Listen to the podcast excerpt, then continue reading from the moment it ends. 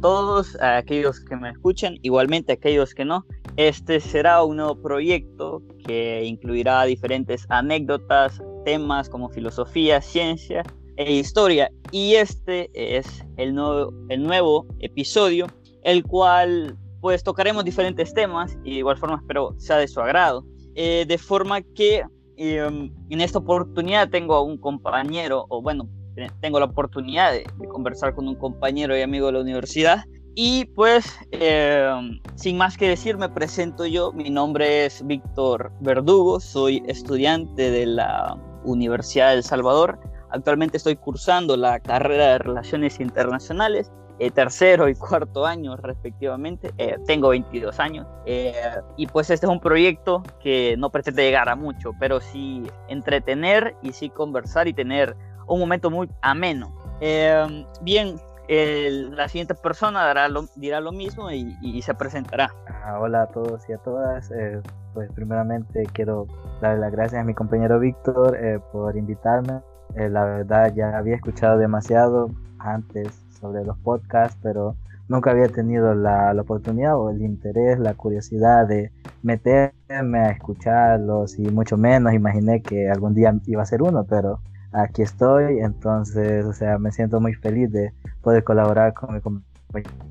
Estudiamos la misma carrera, licenciatura en Relaciones Internacionales. Eh, yo soy de cuatro años, tengo 20 años. Eh, ¿Qué puedo decir? Ah, creo que solo eso para comenzar aquí con esto, ah, también cabe aclarar de que, como ya dijo Víctor, este es un proyecto para ah, conversar, pasarlo ameno y, o sea, nosotros vamos a expresar nuestras opiniones de la forma más académicamente posible, ah, pero siempre cabe destacar de que estos no son axiomas, o sea, no son verdades absolutas, sino simplemente nuestras opiniones, nuestra subjetividad, eh, expresando nuestra subjetividad y entonces es posible que nos equivoquemos. Eh, si nos equivocamos, pues pedimos disculpas o si ofendemos a alguien de antemano, pedimos disculpas. O sea, no es nuestra intención. Nuestra intención solo es eh, conversar, platicar un poco de lo que está pasando en el mundo, cosas de la vida, a cosas comunes y así sucesivamente. Eh, ahora, pues hay que con esto y es todo por mi parte por ahora. vaya, bien, bueno, este, este podcast estará dividido en, en, tres temas principales. Se hablará un poco de la coyuntura sobre el coronavirus, luego se hablará sobre la, la muerte del líder, o entre comillas líder norcoreano, y en un tercer tema, eh, aspectos generales acerca de, de, de, lo que sucede actualmente con las revelaciones del Pentágono de los ovnis. Eh, esto eh, orientado a que sean opiniones un poco divertidas o al menos sean eh, bastante interesantes de escuchar. Entonces, eh, de igual forma, antes que nada, le, le, quisiera preguntar a, Luis cómo, cómo, es que llevas vos la cuarentena, man? ¿Cómo, ¿Cómo, la sabes llevar? ¿Hay algunos ejemplos, cómo la llevas con tu familia, qué resultados positivos o negativos estás teniendo en todo eso. Ah, pues la situación de la cuarentena creo que ah, la llevo como la mayoría de las personas, o sea, ah, es bueno tener tanto tiempo libre, pero también es un poco aburrido, o sea, la rutina de siempre, levantarse, eh, hacer tareas, hacer oficios, estar en Facebook, ver Netflix y escuchar música, o sea, lo, común, entonces es ah, lo normal, aunque a veces sí te aburrís, o sea, yo no era una persona que salía tanto a pasear, o sea, mis mayores salidas eran ir a la universidad y regresar. Entonces, en parte, esto de la cuarentena sí es un poco desesperante, o sea, te aburrís demasiado en tu casa. Eh, las clases en línea son estresantes, eh, no estamos aprendiendo a mucho, la verdad.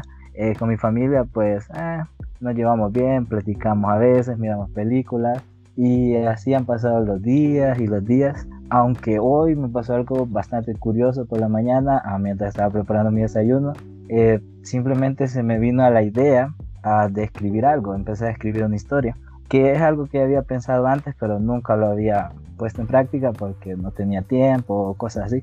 Pero hoy sentí el gran impulso y me puse a escribir, o sea, escribí cinco páginas de esta historia que acabo de inventar, o sea, le puse como título una historia más, o sea, no es algo tan original, pero ah, estuve leyéndolo y es algo como agridulce, ah, y así, eso es lo único nuevo que he hecho durante mi cuarentena, que me puse a escribir y creo que eso es ah, básicamente mi rutina en esta cuarentena. No sé si la tuya difiere o es igual. Es que, es que sabes, esta, principalmente es esta situación del, coronavirus y, bueno, particularmente la cuarentena o la, o la forma de, aplacar dicha, la supernombrada curva de, estar en casa, pues en su mayoría para nosotros que tenemos acceso a internet, tenemos a nuestros familiares, eh, tenemos libros, tenemos inclusive alguna forma de traslado de información hacia nosotros y aprender, se, se hace un poco más llevadera. Sin embargo, eh, pues la verdad, para serte honesto, yo sí he sentido ya un poco quizás el estrés que no sentía en la universidad. Por supuesto que se extraña el, el subirse al bus, el pagar, aunque suene chistoso, pero es una rutina en la que se acostumbra y romperla de la forma en la que la volvés a una rutina pero en un espacio más pequeño se vuelve un poco más complicado. La, verdad es que en lo, personal mm, se me ha hecho más negativo que positivo. Por una parte, pues eh, yo vivo con mis papás, entonces a partir de ahí necesito, cuando voy a comprar las cosas, necesito ser el, el que tenga los cuidados necesarios para, para no provocar inconvenientes no sé si igual vos sos el que hace las compras o qué, pero, pero igual, o sea, estar pensando en eso, eh, saber que esto va para largo, que quizás de uno a dos años no va, el mundo no va a ser igual, ah, es un poco estresante, sobre todo porque nosotros que nos proyectamos hacia una vida laboral, todavía se hace todavía más difícil. Y bueno, es, esa historia que, que, te nació de escribir, vos compartirla cuando puedas. O bueno, mira si la guardas o algo, porque al final quedan anécdotas de lo que hiciste y lo que no hiciste en la en cuarentena. Pero bien, eh, creo que es imposible, imposible o sería eh, un poco ilógico no hablar de, la coyuntura. Y por más que se repita y se repita, el apartado del coronavirus o del COVID siempre va a ser interesante porque va a ser, aparte que es un hito histórico, va a provocar un cambio de paradigma en el pensamiento de la comunidad internacional y nacional, es decir, interna de los estados. Si ¿Sabe? Yo hago un poco la comparativa. Quizás es un poco, quizás es un poco distante, pero creo que es igual de válida. Por ejemplo, cuando sucedió el atentado de las Torres Gemelas en los aeropuertos, en la restricción de tipo de persona, en la restricción de, este, diferentes elementos y la protección cambió a nivel mundial drásticamente y sobre todo para Estados Unidos. Fue como un punto de inflexión y yo pienso, o quizás así casi certeramente, que eso va a pasar lo que está generando el coronavirus. Va a provocar que haya nuevos sistemas de seguridad biológicos que se aseguren quién entra y quién sale. Y va a haber un protocolo de seguridad biológica todavía más importante. Las autoridades del mundo se van a sentar en frente de China y le van a decir, ¿qué onda papá? ¿Por qué, ¿Por qué tenés un mercado de animales y todo eso? Entonces, la verdad que es bastante interesante. Estoy, yo te hago la pregunta a vos. En sí, este apartado de coyuntura, de coyuntura del coronavirus, ¿crees que sea un cambio de paradigma o no, en términos muy simples, o cómo lo ves? Sí, o sea, en efecto no cabe duda de que esta situación del COVID-19 o coronavirus, o sea, así como dijiste, el, el ataque a las Torres Gemelas que cambió totalmente el sistema internacional, ya se enfocaron en el terrorismo y las medidas en los aeropuertos y todas esas cosas, a la seguridad internacional y eso creo que sí, ah, de verdad esto del COVID va a tener un gran cambio, eh, efectivamente. Eh, sí, los países van a tener que comenzar a preocuparse más ya, tan, no sea, no tan solo por el terrorismo, eh, quizás el terrorismo común que ya se tiene de ataques con armas y todas esas cosas, sino que posiblemente también ya se van a preocupar por armas que pueden ser biológicas, aunque en este caso todavía lo del COVID-19 no se sabe si de verdad provino de un murciélago que se comiera en un, en un mercado o salió de algún laboratorio de China o de algún otro lugar. O sea, eh, Estados Unidos está demandando a China de que dé una explicación de la situación del, del virus, que de dónde salió y esas cosas. Eh, pero sí creo que va a haber un gran cambio. Eh, de verdad que no se sabe cuándo esto pueda terminar. O sea, en el mejor de los casos una vacuna podría salir este año, si no ya el otro, porque sí ya hay varios ah, proyectos de vacunas que se están realizando, si no me equivoco hay seis, que todas están teniendo avances a su, su medida, pero sin embargo es un proceso largo y eh, es muy difícil pensar de que esto, o es poco creíble de que esto va a terminar pronto, entonces sí, efectivamente creo que va a haber un enorme cambio. Y es que, sabes, realmente lo del COVID y del coronavirus nace de una, de una forma un poco confusa y un poco, eh, poco transparente, eh, porque todos sabemos cuáles son las características del gobierno chino, pues ocultar información, ser bien herméticos con sus políticas y en función de ello, eh, nacían esas, esas teorías conspiranoicas de pensar que era un arma biológica para beneficiar la economía y potenciar el músculo financiero de, de China. Cuestión que, bueno, que sí se, ha sí se ha desmentido, fíjate. Hay una serie de, de científicos que sí investigaron la proveniencia del COVID-19 y dieron un resultado que sí, efectivamente es de origen animal. Porque, bueno, te doy el dato. Realmente hay más de 10 tipos de coronavirus y creo que de, de esos son solo dos los que afectan intensamente al ser humano.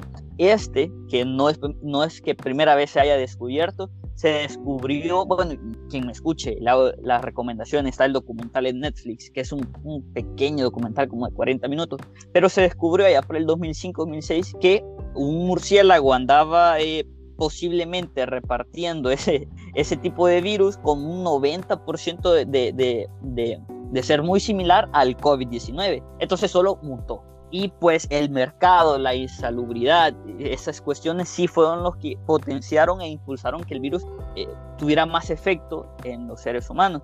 También hay, es decir, hay mucho de, acá, de qué hablar y de qué decir más allá de, de, lo que pueda provocar a nivel internacional. Por ejemplo, eh, a nivel internacional en el sentido político, lo que ha provocado va más allá de la pausa de, de, de, las actividades económicas, sino que influye directamente en el deporte, en políticas eh, públicas como tal, a nivel social, a nivel psicológico, por supuesto. Por ejemplo, imagínate que es primera vez desde hace, no sé, creo que desde, bueno, no sé exactamente cuándo, pero primera vez que se es la vez más reciente que se cancelan los Juegos Olímpicos. Cuestión que los Juegos Olímpicos tienen como función unir al mundo a través del deporte, porque vienen desde un nivel histórico, desde Grecia, etc. Solo imagínate que lo, bueno, lo han, lo, han pospuesto para el otro año. Un aspecto positivo, Luis, que se puede rescatar de eso y, querer ser puntual. La verdad es que la Tierra actualmente, y la Tierra, hago referencia al, al, conjunto de la naturaleza, la verdad es que está respirando, está respirando eh, las cosas como son, a nivel animales y pues naturaleza. Y no quiero caer en falsa, falsa ecología, pero sí, pues sí invita a la reflexión cuando te das cuenta que el ser humano en verdad se ha posicionado en, en, sectores de la naturaleza que no le pertenecen y que no son sustentables ni son autosostenibles, y pues que en, este, en ese tipo de situación que, que, en unos años no se, no se pensaba que iba a suceder, los resultados para la, la naturaleza son positivos. Es decir, estamos haciendo más encerrados en las casas que afuera reciclando, pues es una cuestión súper interesante y un poco irónica, si lo quieres ver de sentido. De igual forma, eh, sí, se dice que la vacuna con mayor de las suertes este año, pero, pero para que sea efectiva y se pueda llevar a todo el mundo y sea una vacunación, una campaña de vacunación enorme hasta el otro año. Es decir, se va a hacer de uso común la mascarilla, se va a hacer de uso común el alcohol gel, se va a hacer de uso común el, el buen lavado de manos el saludo de, de, manos muy poco o nada, el de beso igual, los abrazos,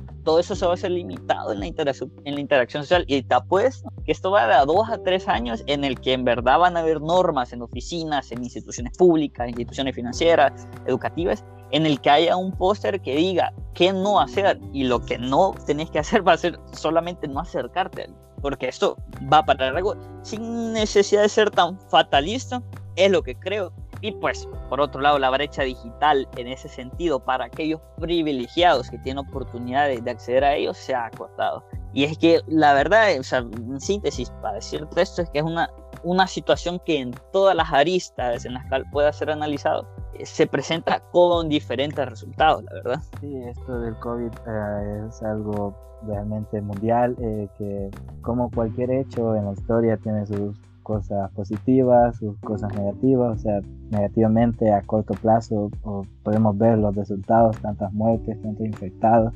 hospitales saturados, eh, en algunos países como el nuestro, la, ignorancia que se tiene con respecto al, al, por así decirlo, al odio o al desprecio que se le tiene a los enfermeros que están y doctores que están todo el día trabajando, ayudando a las personas enfermas y cómo estas mismas personas, o sea, sus vecinos, eh, a veces no les dan el, eh, lo que, el respeto que se merecen y la admiración que se merecen por estar trabajando y, o sea, les tienen temor, no dejan que lleguen a sus casas, eh, o sea, no dejan que se suban a los buses, o sea, porque me han contado algunos familiares de que han visto de que muchas personas no dejan que se sienten, o sea, personas de, relacionadas con el ámbito de salud que están trabajando en los hospitales y eso, no dejan que se sienten a la par de ellos o se alejan, eh, los insultan, los bajan de los autobuses, o sea, es una situación seria, bueno, en, en, nuestro país, o sea, en otros países sí es admirable de que las personas se sientan orgullosos de sus doctores, aplaudan sus esfuerzos y todo eso.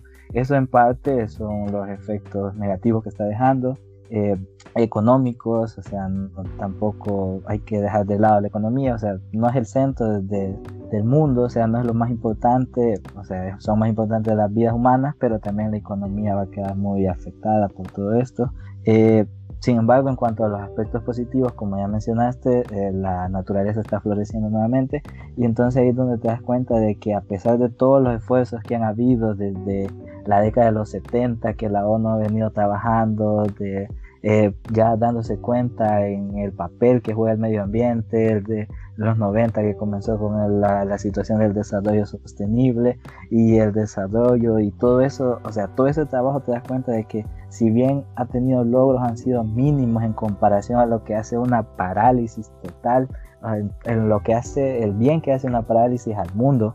Entonces ahí creo que eso va a dejar una gran enseñanza de que en sí o sea, los esfuerzos que se han estado realizando sí son buenos, son válidos, pero lo que más afecta, o sea, no es por tratar de decir de que soy de una ideología contraria o soy de izquierda ni de derecha, nada de eso, pero sí te das cuenta de que el sistema de producción capitalista es el que en realidad genera todos estos daños y que hasta que no se cambie ese sistema o se reduzca la, la, la fuerza con que este se, se desarrolla, o sea, el medio ambiente siempre va a seguir en, daño, en constante daño, porque se va a querer producir y producir y producir tanto de que los recursos, o sea, se van a explotar demasiado y ya después la tierra ya no va a poder eh, no va a poder seguir produciendo porque se va a quedar ya sin nutrientes y toda esa situación. Eso en parte pues es positivo lo de la mejora que está teniendo el ambiente. Otra parte positiva es que ya, o sea, los papás están pasando más tiempo con sus hijos, en parte eso es bueno.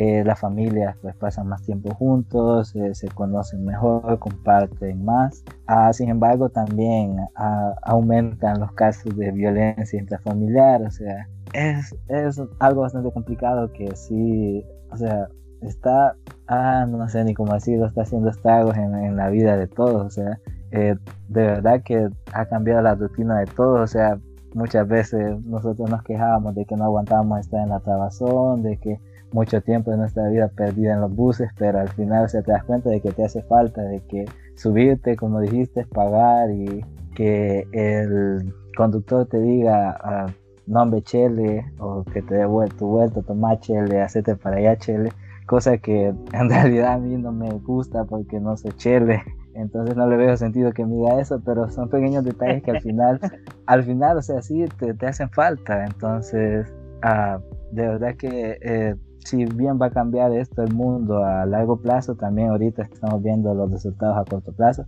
Y eso que mencionaste de los hábitos, pues sí, espero que esos hábitos eh, se puedan mantener a lo largo del tiempo, que no solo sean en esta situación o en situaciones de, enfermedad, sino que sean hábitos que se mantengan de lavarse las, las manos, eh, de mantener distancia, de siempre que uno esté enfermo, pues evitar contagiar a los demás, que sean hábitos que se mantengan con el tiempo y que no ya cuando se pase este, esta crisis se olviden y ya se vuelva todo a la normalidad. O sea, lo importante es que las personas aprendan, o sea, logren captar lecciones de esta situación y que no vuelvan a repetir los mismos errores. Porque si no, entonces al final, o sea, no salimos de nada. Sí, es que, que realmente es un tema bastante complejo y si te pones a pensar, nosotros como estudiantes de relaciones internacionales, que por veces hacemos pausas académicas o teóricas y nos ponemos a, analizar situaciones históricas, tanto bélicas como las dos grandes guerras o o quizás momentáneas en las que no se disparó como la Guerra Fría y, y aquellos cambios de paradigma con la caída del muro de Berlín y eso, son aspectos históricos que paralelo a lo que está sucediendo ahora dentro de, dentro de unos años y quizás unos 20, 15, 20 años, va a ser estudiado de la misma forma y va a ser un punto de inflexión. O sea, nos tocó vivir en un punto de inflexión de la historia, cuando realmente teníamos una vida bastante sosa en ese sentido.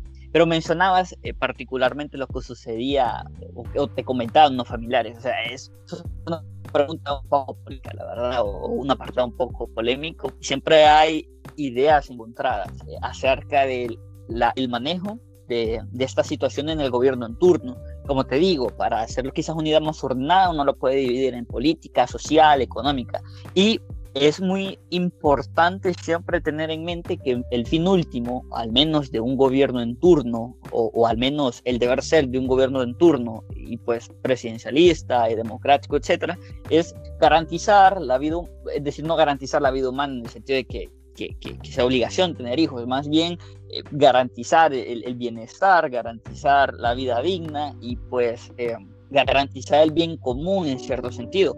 Por ello es, es un poco entendible ciertas decisiones económicas que ha tomado el gobierno en turno. Sin embargo, hay muchísimo, muchísimo eh, que, que, criticar y no en el sentido de, de, de desconstruir, sino al contrario. Por ejemplo, un apartado muy simple en el sistema de educación. Mi madre es maestra y le están impartiendo clases. Es que es un poco chistoso porque eh, es raro, pero le están impartiendo clases en Google Classroom de cómo usar Google Classroom. Uno entendería que pues es un poco... ¿En serio? Sí, mae, sí, mae. O sea, es un poco, uno entendería que es un poco, eh, eh, que es inmersivo para aprender, o sea, poco intuitivo aprender mientras lo estás usando. Y así es, pues, así es. Sin embargo, pues para, o sea, vienen a actualizarse en plena pandemia. Entonces es una cuestión bien interesante. Eso te pregunta, te pregunto a vos, ¿cómo crees en sí? Cómo, ¿Cuál es tu opinión acerca del manejo del gobierno actual en esta situación? De verdad, me encantaría hablar con ella, eh, pero sí creo que es lamentable de que hasta este momento de, la, de que está la crisis se empiecen a tomar las medidas. O sea, que no hay una planeación de ya eh, integrar las tecnologías al sistema educativo que se tiene. O sea, no hay un intento por integrar eso. Zonas remotas que no tienen acceso a... En el tercer mundo, bueno, en El Salvador, eh, todo puede pasar.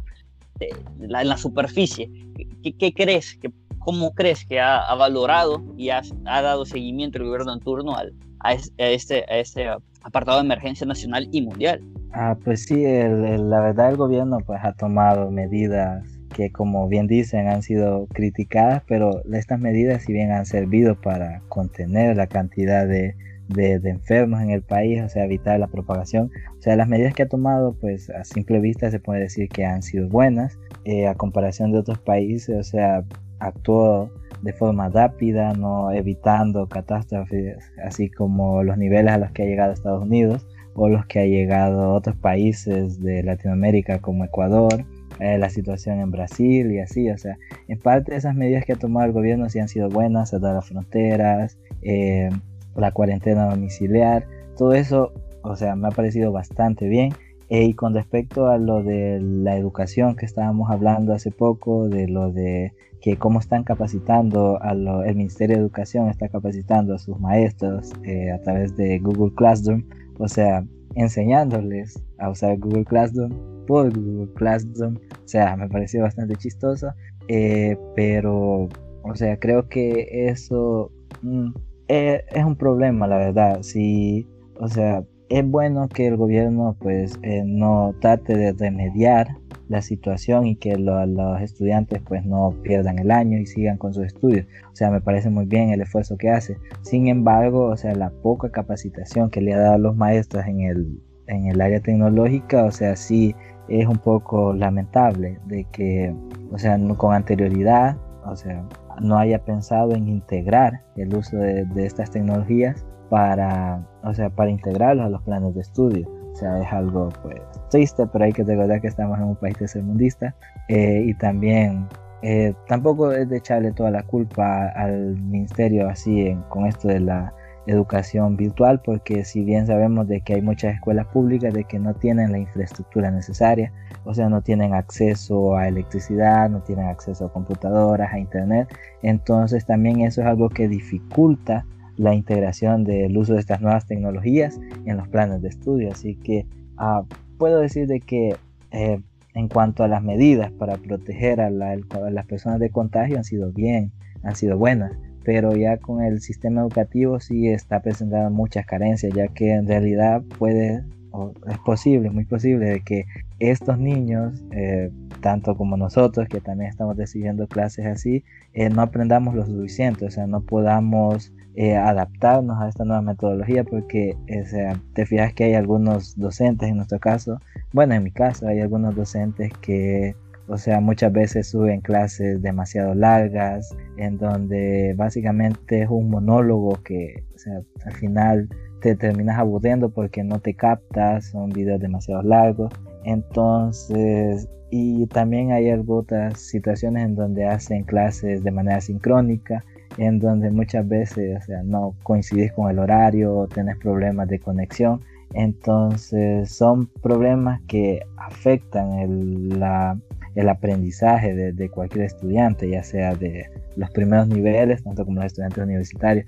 Entonces sí creo que haciendo un balance, pues el gobierno mm, ah, está haciendo lo que puede, la verdad. Eh, sí se está luciendo en algunas cosas, pero está careciendo en otras, como el sistema educativo. Sí, es que, es que bueno, lo que sí es cierto. O sea, eh, realmente es un problema estructural que sale a la luz en este tipo de situación, sobre todo esa modernización docente de de ser, pues, incluir aquellas, aquellas formas nuevas de enseñar. Sin embargo, uno no puede pensar que el acceso a Internet tiene todo El Salvador cuando hay dos, hay dos smartphones por cada salvadoreño, según ciertas estadísticas. Uno tiende, tiende a pensar eso, pero realmente no.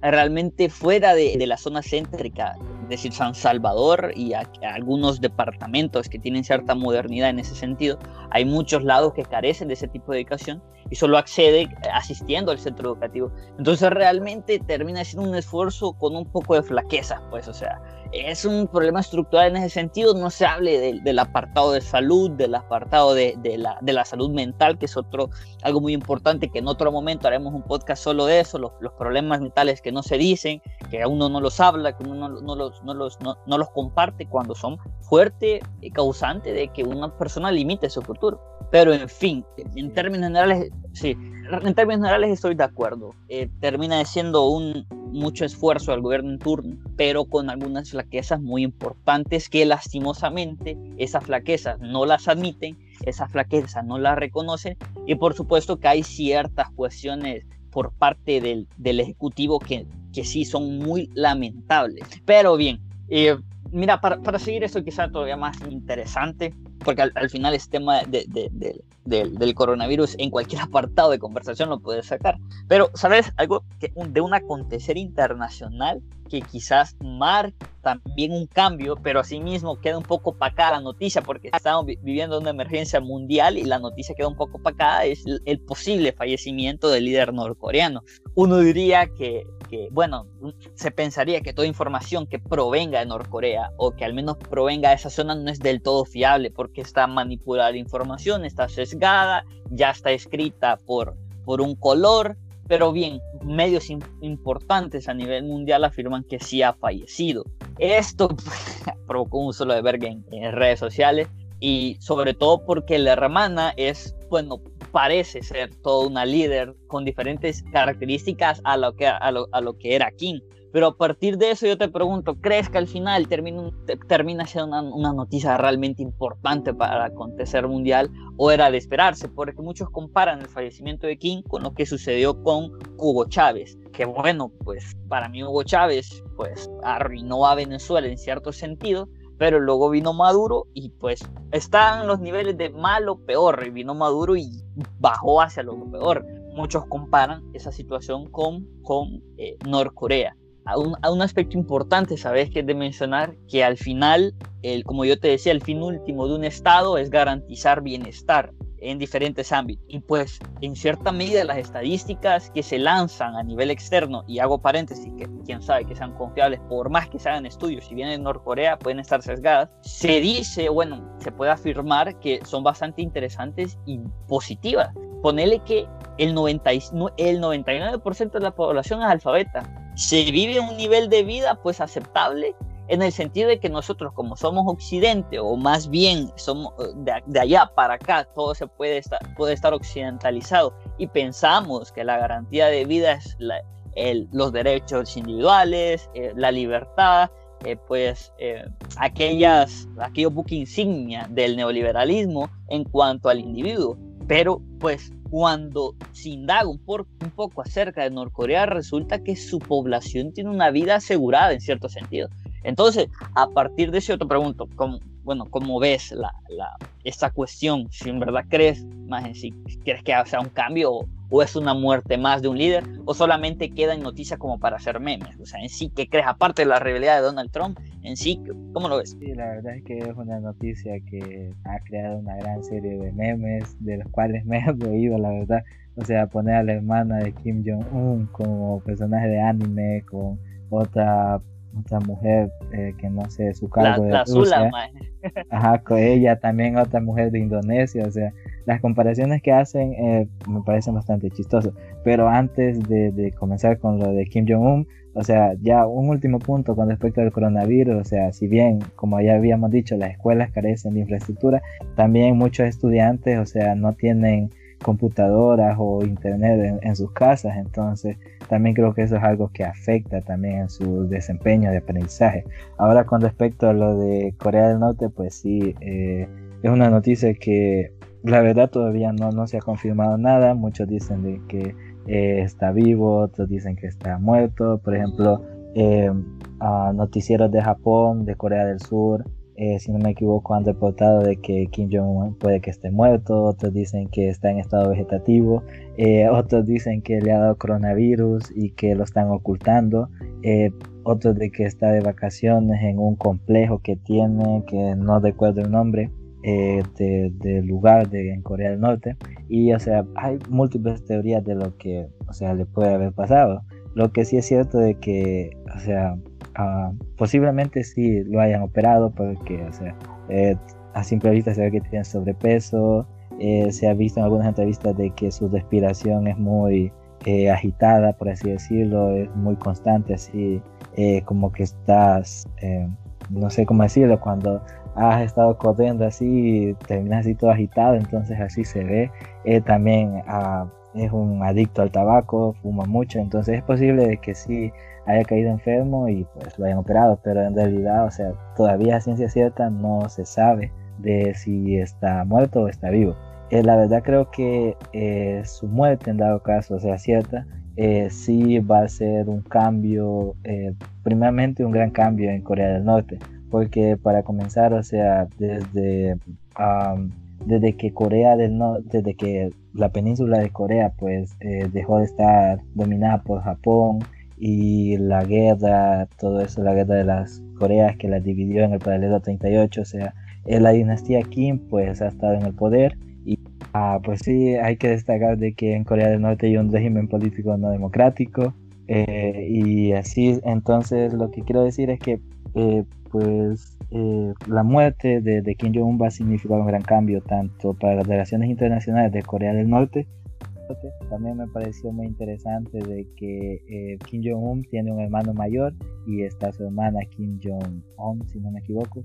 Entonces, pero este hermano mayor de Kim Jong-un no tiene ningún interés en, sea, en cuanto a aceptar el poder y ya pues por derecho de sangre, eh, recordamos que está en una dinastía, pues está su hermana que eh, ha desempeñado cargos importantes, ha sido como hermana derecha de Kim Jong-un uno de los aspectos más importantes de los que, de los que, de los que podemos hablar acerca de Norcorea, principalmente es, es bueno, una, una, cuestión curiosa. Imagínate que siguen, o sea, actualmente siguen en guerra, todavía no han firmado la paz o cualquier otro, otro tratado de armisticio en general eh, con otros elementos desde el 53, o sea, realmente bastante curioso que todavía siguen en guerra y por eso ese ese, esa, ese nivel tenso en ese paralelo.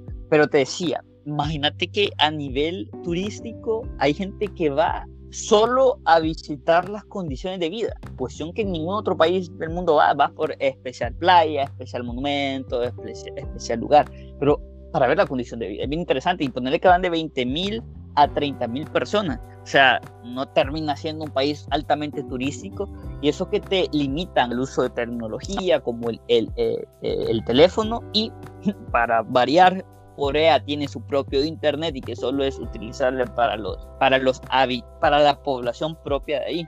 Imagínate que eh, otro, bueno, te, digo una curiosidad. Como mucho se habla y se, menciona en, al, al, régimen norcoreano, imagínate que tienen el estadio más grande, 150 mil personas, Luis. Es un vergo, es demasiado. Pues vaya, ponele el, el Camp Nou, 90 mil, el Maracaná, antes era 100 mil, pero se redujo. Pero imagínate, 150 mil personas y eso es que no se utiliza quizás para nada. O sea, es realmente, pues, y también tiene otro, otro tipo de inversión que es hacia el ejército. Es el cuarto ejército más grande, imagínate. Y pues bueno, eh, dicen que casi el, el, hasta el 20% del PIB del, del, del, país va orientado al ejército. Y sabes que se, se me hace muy curioso a nivel cómo han tratado su economía, que es planificada.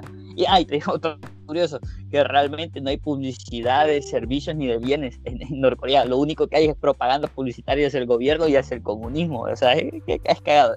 Pero bien, te mencionaba, imagínate que en particularmente en, en Norcorea la ONU le ha limitado comercios, eh, le ha limitado accionar a nivel internacional como castigo, ¿verdad? Por ese vergue de la planificación nuclear. Y aún así se posiciona como un país altamente eh, emergente hacia consolidar intereses a nivel internacional y nacional. Es que realmente, más allá de, que sean comunistas o no, o que sea un Estado que ha implementado un comunismo A, B, C y D, o como lo quieras denominar, ha, ha, ha cumplido ciertos cometidos. Y por supuesto, si uno pones a ver las características de aquel autoritarismo, militarismo o cualquierismo, los cumple. Culto al líder, culto a lo militar, pues intervención en la vida privada, y pues bueno, terminan teniendo esa filosofía de que el orden se da a través de la fuerza o a través de, ciertos cometidos. Entonces, la cuestión en sí de Norcorea es un poco, pues, deleble, si lo querés ver así, no siempre es el, el norcoreano enojado, pues al final hay, hay demasiado que decir, la verdad. El cuarto poder, o sea, pues, es cargan de generar opinión, entonces, es muchas veces lo que comparten no sea del todo cierto creo que eh, como una sociedad tan imaginar, o sea, el estilo de vida que tengan, porque eh, sin lugar a dudas es muy, es muy diferente al nuestro. Eh, también otro, algo que me pareció bastante curioso que había leído, de que no estoy seguro en qué mundial participó por primera vez Corea del Norte, no sé si fue en 2010 o 2014, no sé si vos te lo sabes, pero pero ya después de que perdieron contra Portugal y siguieron perdiendo otros partidos, ya dejaron de transmitir y al final, o sea, le dijeron a las personas, a los norcoreanos, de que eh, sí, perdieron contra Portugal, pero Portugal había sido el campeón del mundo de ese torneo. Entonces, eh, se puede decir de que el gobierno tiene un gran control de los medios de comunicación eh, internos del país. Entonces, eh, sí, es una situación bastante... Eh, creo que muchas veces los norcoreanos no, no tienen eh, un, propio, un propio sentido crítico, o sea, no, no, tienen esa capacidad de criticar lo que ven, sino que lo aceptan como tal, porque, o sea, los han adoctrinado tanto eh, de la situación que se creen todo, entonces, todo lo que les dice su gobernante, por supuesto. Entonces, sí, es, la verdad es un caso bastante interesante. Lo, lo realmente complicado es que el, norcoreano promedio no tiene nivel de comparación, es decir, o sea, por supuesto que ha de, ha de tener algunas ideas de cómo es Norteamérica o Estados Unidos como una cumbre pues, del capitalismo, de una forma de vida que pueden hacer algún contraste, pero eso es lo difícil, que no tienen un nivel de comparación, porque por supuesto están adoctrinados. Pero bueno, Norcorea termina siendo un, un estado casi muy analizable, porque tiene, es, diferente a todos los demás. Pero bien, bueno, eh, um, te mencionaba que el último tema un poco polémico también porque tiende a ser un poco de creencia muy similar a la fe, ver para creer, ¿verdad? Y es, es la cuestión de los aliens y de los extraterrestres y después de los ovnis. Y puedes pensar acerca de, del ovni como el objeto volador no identificado y lo primero, lo primero que se te viene a la mente es pues un extraterrestre. Sin embargo, un objeto volador no identificado, un ovni, puede ser un pájaro, porque no está identificado, pero no es extraterrestre. Pero bien, hace unos días la, CIA eh, publicó unos videos que ya habían sido eh, filtrados, pero que hasta ahora lo hacen de manera oficial, el cual contiene varios ovnis, varios objetos voladores no identificados que han sido grabados por la Fuerza Aérea de, de Gringolandia. Esto realmente me parece que también, fíjate que termina siendo una, una forma de distraer al público de toda esta cuestión de la administración Trump en cuanto al coronavirus. Sin embargo, no ha sido así. Te apuesto a que si estos videos se liberan mientras esta etapa del coronavirus no, es, no, no existe, pues es un boom.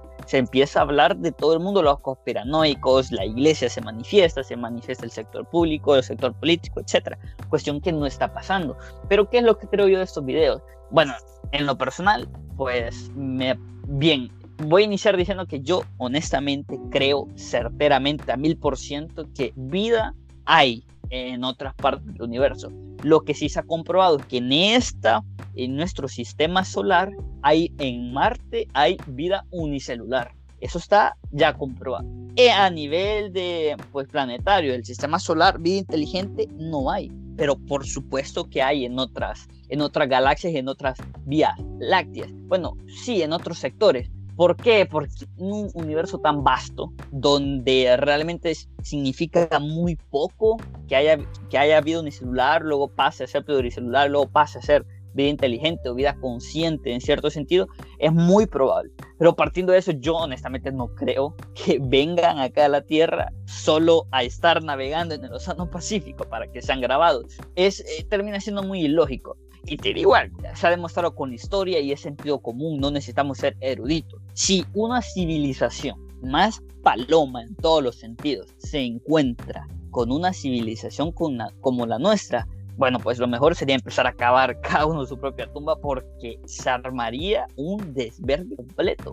Está comprobado. Porque si esa civilización tiene la capacidad tecnológica, si esa civilización tiene la capacidad tecnológica para viajar a velocidad luz, en años luz y en esas distancias, significa que literalmente seríamos nosotros la cracha y ellos pues un ser humano con todo lo que nosotros tenemos. Entonces realmente es un tema muy complejo. Igual yo te pregunto, ¿vos crees si hay vida inteligente en otro planeta? ¿Por qué? ¿Y qué opinas acerca de ese albergue?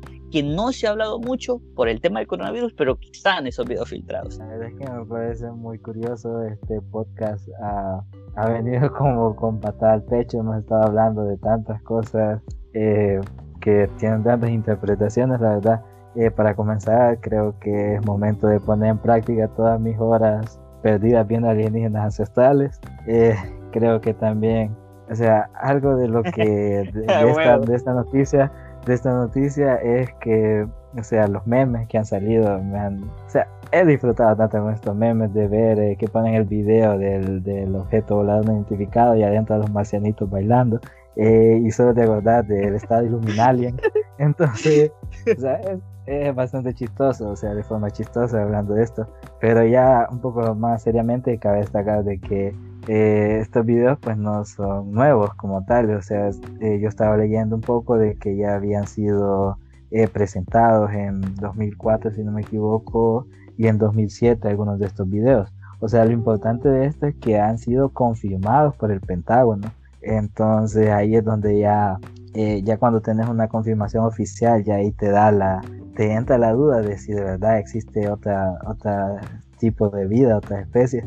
Entonces, y yo creo que al igual que vos comparto la, la idea de que en un universo tan vasto no creo que seamos la única vida. O sea, eh, mm, bueno, no sé, ya hablando un poco de religión, sin ofender a nadie, creo que eh, si Dios nos creó a nosotros y es tan poderoso, pues pudo haber creado muchas especies más para llenar toda la, todo el universo que ha creado. Y ya, y si no, pues ya hablando de forma científica con el Big Bang y todo eso, pues posiblemente en todo el universo que se creó después de eso, pues pudieron haber surgido más vidas en otras galaxias. Entonces sí creo que posiblemente exista vida extraterrestre.